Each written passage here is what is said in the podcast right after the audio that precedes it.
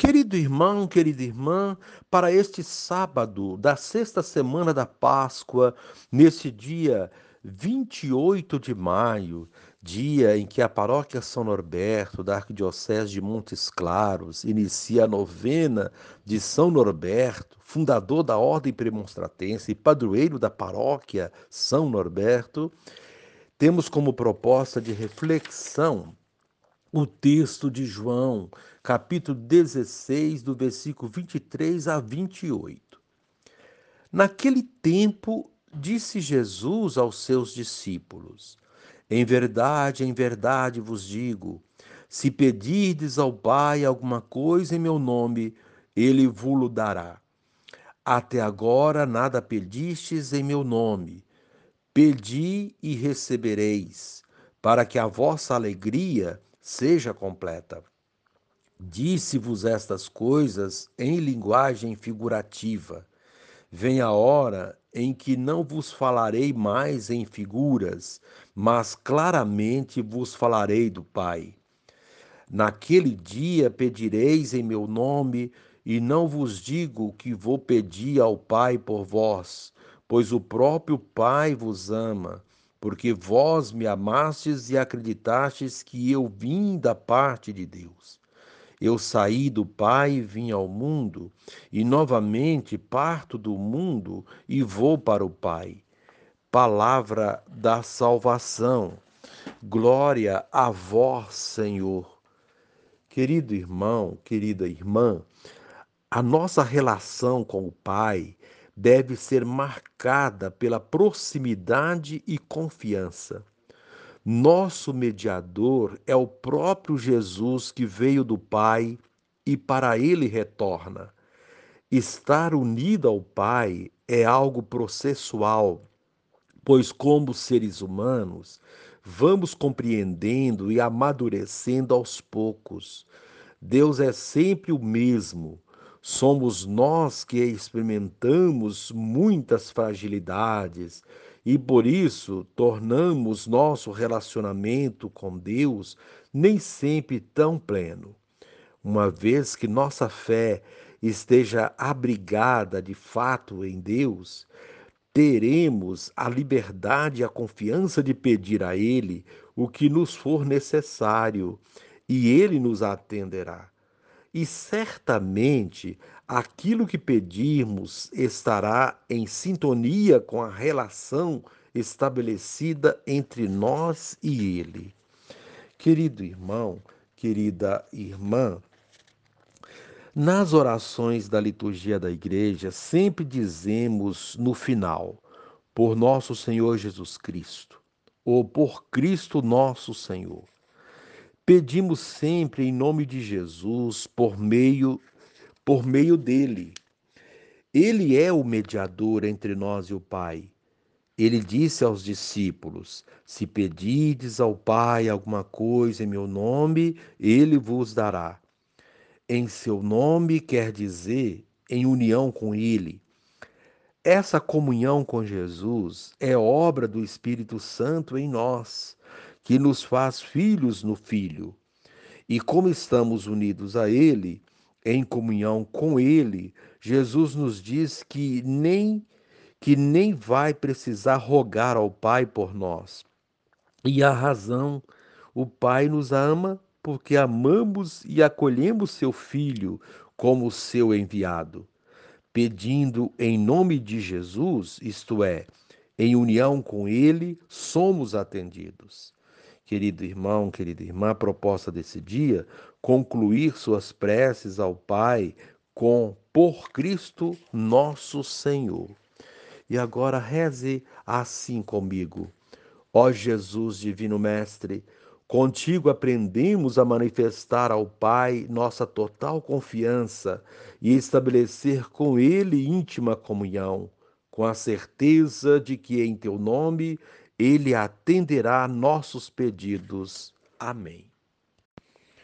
Querido irmão, querida irmã, dando continuidade à reflexão da palavra de Deus, da liturgia desse sábado da sexta semana da Páscoa, nesse dia 28 de maio, dia em que Iniciamos a novena de São Norberto, fundador da Ordem Premonstratense e padroeiro da paróquia São Norberto da Arquidiocese de Montes Claros. É uma novena que vai ter início com uma carreata e você poderá acompanhar na sua Bíblia os textos Atos dos Apóstolos, capítulo 18, do versículo 23 a 28, o texto de João 16, 23 a 28, rezar o Salmo 46. Paulo permaneceu algum tempo em Antioquia. Em seguida, partiu de novo, percorrendo sucessivamente as regiões da Galácia e da Frígia, fortalecendo todos os discípulos chegou a Éfeso um judeu chamado Apolo, natural de Alexandria. Era um homem eloquente, versado nas Escrituras. Fora instruído no caminho do Senhor e com muito entusiasmo falava e ensinava com exatidão a respeito de Jesus, embora só conhecesse o batismo de João. Então ele começou a falar com muita convicção na sinagoga. Ao escutá-lo, Priscila e Áquila tomaram-no consigo e com mais exatidão expuseram-lhe o caminho de Deus. Como ele estava querendo passar para a Caia, os irmãos apoiaram-no e escreveram aos discípulos para que o acolhessem bem. Pela graça de Deus, a presença de Apolo aí foi muito útil aos fiéis. Com efeito, ele refutava vigorosamente os judeus em público, demonstrando pelas Escrituras que Jesus é o Messias. Palavra do Senhor. Graças a Deus. Querido irmão, querida irmã, durante toda esta semana, a liturgia da palavra nos preparou para as três grandes solenidades dos domingos seguintes: Ascensão, Pentecostes e Santíssima Trindade, destacando a ida de Jesus para junto do Pai, o envio do Espírito Santo e a união das três pessoas, Pai, Filho e Espírito Santo, formando uma unidade indivisível presente em nossa vida e nos fortalecendo na missão. E é dessa unidade que fala o Evangelho de hoje, ao tratar da nossa relação com Deus e dos pedidos que fazemos a Ele. Jesus afirma que se pedirmos alguma coisa ao Pai em seu nome, Ele nos concederá porque o Pai e o Filho formam uma só pessoa no Deus Trino. Muitas vezes temos dificuldade de perceber essa unidade, e isso se revela na maneira como nos relacionamos com Deus e com o próximo e nos pedidos que fazemos. Quando conseguirmos essa sintonia com Jesus, como ele tem com o Pai, nossa alegria será plena, afirma Jesus, e as nossas ações serão fecundas. Jesus diz tudo isso num contexto de preparação para a sua ascensão. Depois da ascensão do Senhor, veremos as coisas mais claras ainda e entenderemos melhor o que Jesus quer nos dizer, pois vamos aos poucos entendendo como se dá essa unidade entre Jesus e o Pai, mediada pelo Espírito Santo.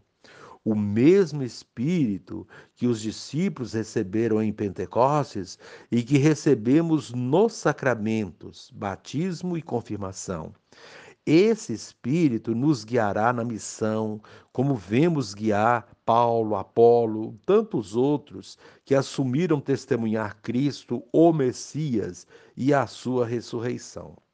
Na primeira leitura de hoje, vemos que o objetivo principal de Paulo e seus companheiros era anunciar que Jesus, o Messias, ressuscitou dos mortos para que tenhamos vida plena. Porém, para isso é preciso formar pessoas e comunidades.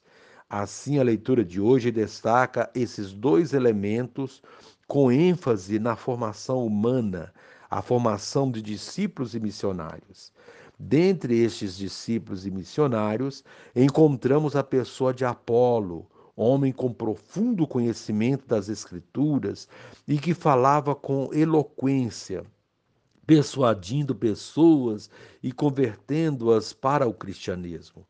A força persuasiva de, de Apolo era tamanha que mais tarde iria conseguir muitos seguidores. No texto de hoje, vemos a união de Áquila e Priscila a ele. Desse modo, eles iam somando forças para o trabalho missionário. Apolo, a exemplo de Paulo, segue em viagens missionárias, formando discípulos e comunidades e refutando aqueles que queriam contestar seu testemunho. Querido irmão, querida irmã, vemos desse modo o quanto a confiança em Deus e o sentido de pertença fortalecem o trabalho missionário. Paulo e Apolo dão testemunho disso. Nós também podemos testemunhar Jesus Cristo com renovado ardor missionário, nesta comunhão fraterna com o Deus Trino e nossos irmãos. E reze assim comigo, Divino Espírito, que a consciência de ser amado pelo Pai mova-me a viver a vocação de servidor do Reino pronto a praticar a justiça e a misericórdia. Amém.